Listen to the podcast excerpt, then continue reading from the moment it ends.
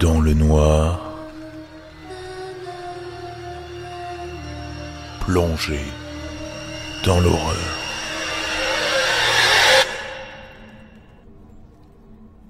Il y a quelques années, j'ai vécu une période assez sombre dans ma vie. Après une rupture difficile, je me suis retrouvé isolé dans un coin de la France où je ne connaissais personne. Ma famille était loin, et mes amis aussi. Je restais seul, enfermé chez moi la plupart du temps. On m'a beaucoup conseillé de trouver quelque chose pour m'occuper, un but, de faire du sport, d'être productif. Un soir, j'ai parlé avec un ami qui m'a dit qu'il ne fallait pas que je reste là, qu'il fallait que je bouge. Et c'est ce que j'ai fait. Un matin, j'ai fait mes bagages pour une semaine et j'ai pris la voiture. Et je n'avais pas de plan de route. Je me disais que j'allais rouler jusqu'à ce que je sois trop fatigué pour conduire, et qu'alors je m'arrêterais où je me trouverais. À la fin de la journée, j'avais traversé je ne sais combien de petits villages perdus, qui n'ont d'ailleurs de village que le nom, s'agissant pour la plupart de quelques maisons éparses. J'avais soudainement été fasciné par ces petits coins reculés de nos campagnes. Je m'étais surpris à me demander quelles histoires, quelles légendes on pouvait s'y raconter le soir venu, dans ces petits hameaux oubliés de tous. C'est alors que j'ai eu une nouvelle idée. J'allais continuer à rouler, parce que j'en avais besoin, mais j'allais à présent m'arrêter dans ces villages et petits bourgs pour en découvrir les secrets. J'ai même pensé écrire un livre une fois que j'aurais recueilli assez de légendes locales. Les premiers temps, les habitants me regardaient d'un œil méfiant et ne parlaient pas facilement. Avec le recul, je les comprends parfaitement. J'étais pour eux, avec mon appareil photo pendu autour du cou, un citadin en balade à la campagne, voire un touriste en quête d'exotisme. Peu à peu, j'ai travaillé ma technique d'approche. J'ai troqué mon appareil photo pour un dictaphone. Les gens que je rencontrais étaient plus disposés à m'offrir leur voix que leur image. Cette première semaine de voyage sur les routes françaises n'aura pas été très fructueuse. Je tâtonnais et je subissais parfois des baisses de motivation. Certaines, en repensant, même sans le vouloir, à ma rupture passée.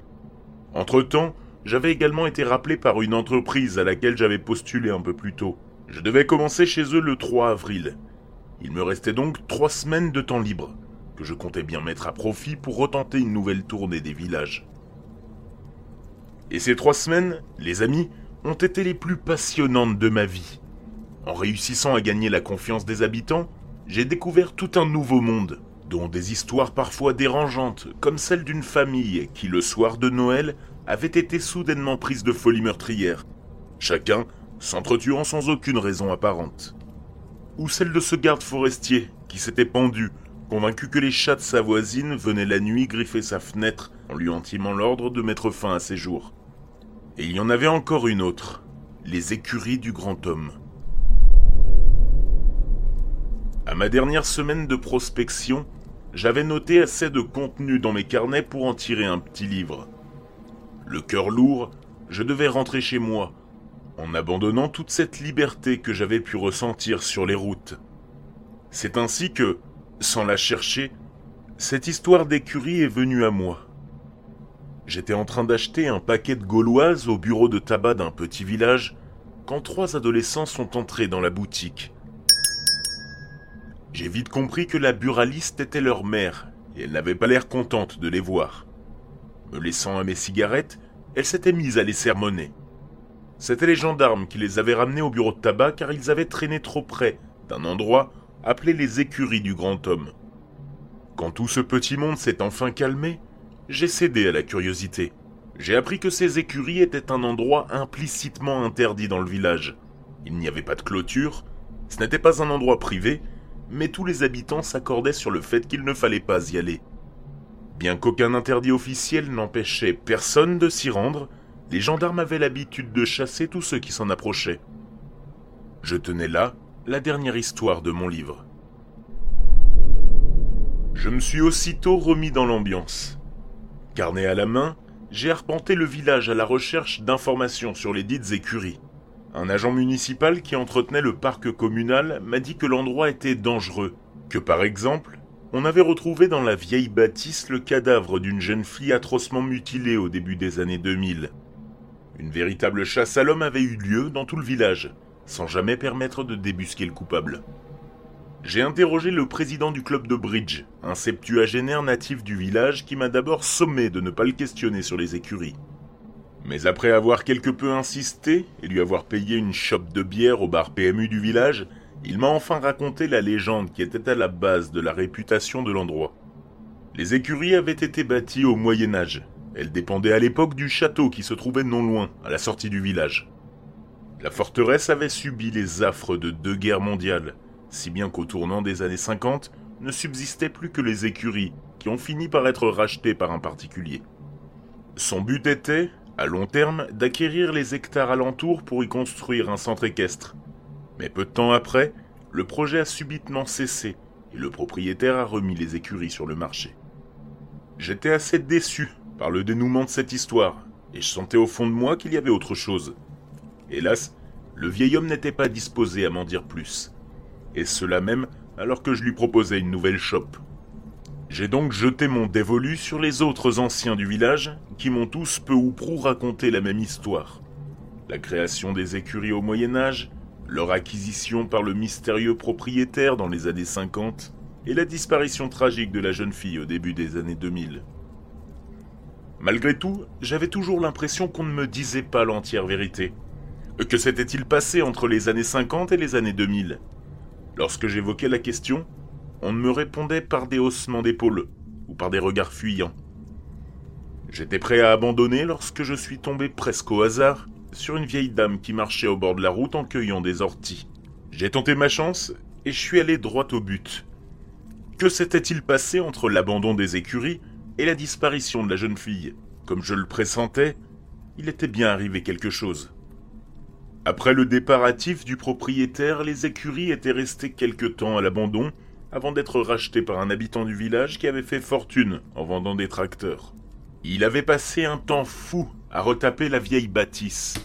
Il l'avait fait presque tout seul.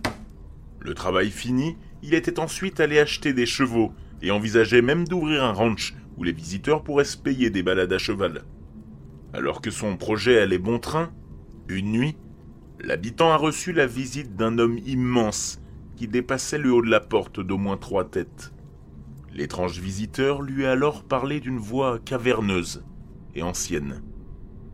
Donnez-moi une de vos bêtes pour satisfaire ma soif. La vieille dame a tenté de l'imiter, et durant un instant elle a paru presque convaincante, si bien que des frissons ont parcouru ma peau. Dans la suite du récit, le propriétaire, effrayé, s'est empressé de refuser et a claqué la porte au nez du grand homme. La vieille dame s'est empressée de reprendre sa voix grave à ce passage.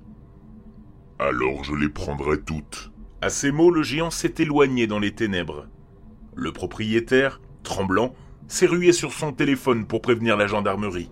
Mais, alors qu'il allait taper le numéro, il a entendu des hennissements.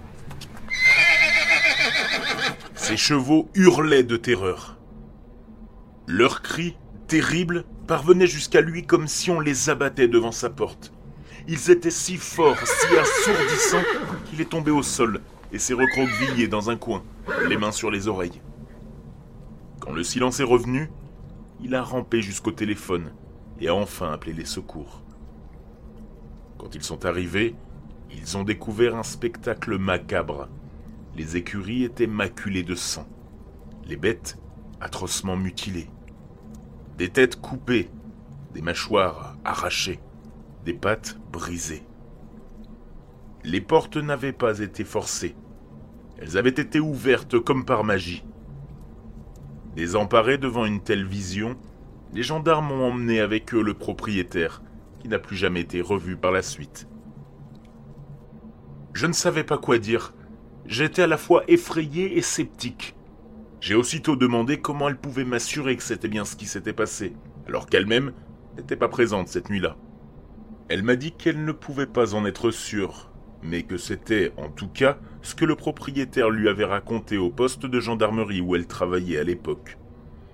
De plus en plus intrigué par cette affaire, j'ai demandé à cette dame si la maison qu'il avait habitée existait toujours. Et à ma grande surprise, elle était toujours debout, non loin des écuries.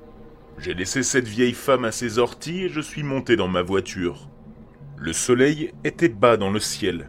Si je partais maintenant, je pouvais encore être chez moi avant la tombée de la nuit, mais l'idée du retour me paraissait insupportable. Rentrer chez moi, c'était revenir dans cette vie morne et sans goût que je m'étais bâtie avec les années. C'était me rendre compte que j'étais désormais seul. Sans vraiment penser, j'ai agi. J'ai mis le contact, mais au lieu de me tourner vers l'autoroute, je suis parti vers la forêt à la sortie du village, vers les écuries du grand homme.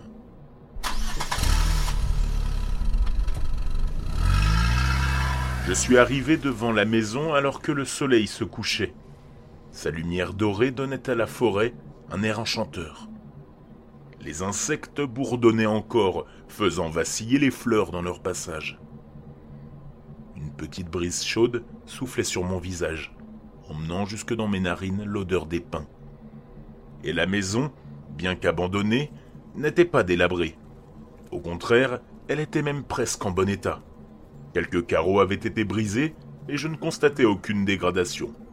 Tout lieu abandonné de la sorte aurait normalement été tagué de partout, mais pas celui-là.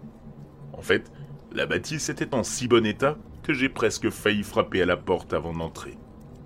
L'intérieur n'était pas aussi bien conservé que la façade, mais ce n'était pas non plus trop vétuste. Il restait ça et là des restes de meubles, de vieilles photos de famille et même des emballages de nourriture. Je me suis assis sur un tabouret dans la cuisine et je me suis surpris à trouver cet endroit étonnamment reposant. Il y régnait un silence relaxant uniquement brisé par la brise légère qui soufflait au dehors. Je me suis penché sur la table à manger et j'ai posé ma tête au creux de mes bras.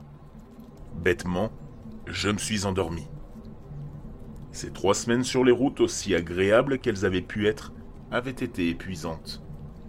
Lorsque je me suis réveillé, j'étais congelé. Nous étions en mars, et même si les journées étaient douces, les nuits gardaient leur fraîcheur de l'hiver passé j'ai immédiatement regardé ma montre qui affichait 23 heures. J'avais dormi 3 heures durant, dans une position assez inconfortable, et mon dos ne manquait pas de me le rappeler. Je me suis levé et j'ai regardé autour de moi. L'ambiance avait changé du tout au tout. Le silence, que j'avais trouvé apaisant plus tôt dans la soirée, était devenu oppressant. L'air avait lui aussi quelque chose d'étrange.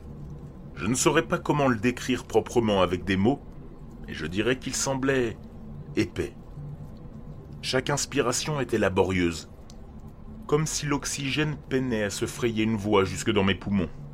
Les murs étaient éclairés par la lueur pâle de la lune qui faisait ressortir toutes leurs imperfections. Ils semblaient couverts de pustules et de creux. Dehors, le silence était total.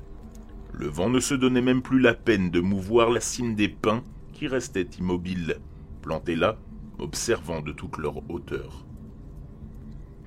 Je n'avais clairement pas prévu de passer la nuit ici, et ce n'était toujours pas au programme. Sans savoir pourquoi, je me suis précipité vers la porte d'entrée. Dans ma hâte, je n'ai pas prêté attention à l'ombre gigantesque qui remontait lentement l'allée en direction de la maison. À vrai dire, je ne l'ai remarqué que lorsqu'il a commencé à gravir les escaliers qui menaient à la porte d'entrée. Le son lourd, des pas qui faisaient grincer les marches, m'a ramené à la réalité. Je me suis immobilisé. Alors que j'essayais de rationaliser tout ce qui se passait, je ne pouvais pas m'empêcher de repenser aux histoires que m'avaient racontées les villageois. J'ai reculé jusqu'à ce que mon dos heurte le mur. Puis, j'ai fermé les yeux et j'ai compté jusqu'à trois. Quand je les aurais rouverts, tout aurait disparu. En fait, J'étais sans doute en train de rêver, et j'étais encore assoupi sur cette table. Un, deux, trois. Trois coups ont fait trembler la porte. Une silhouette immense s'est penchée au carreau, semblant regarder à l'intérieur. Je me suis collé au mur comme si je pouvais m'y fondre.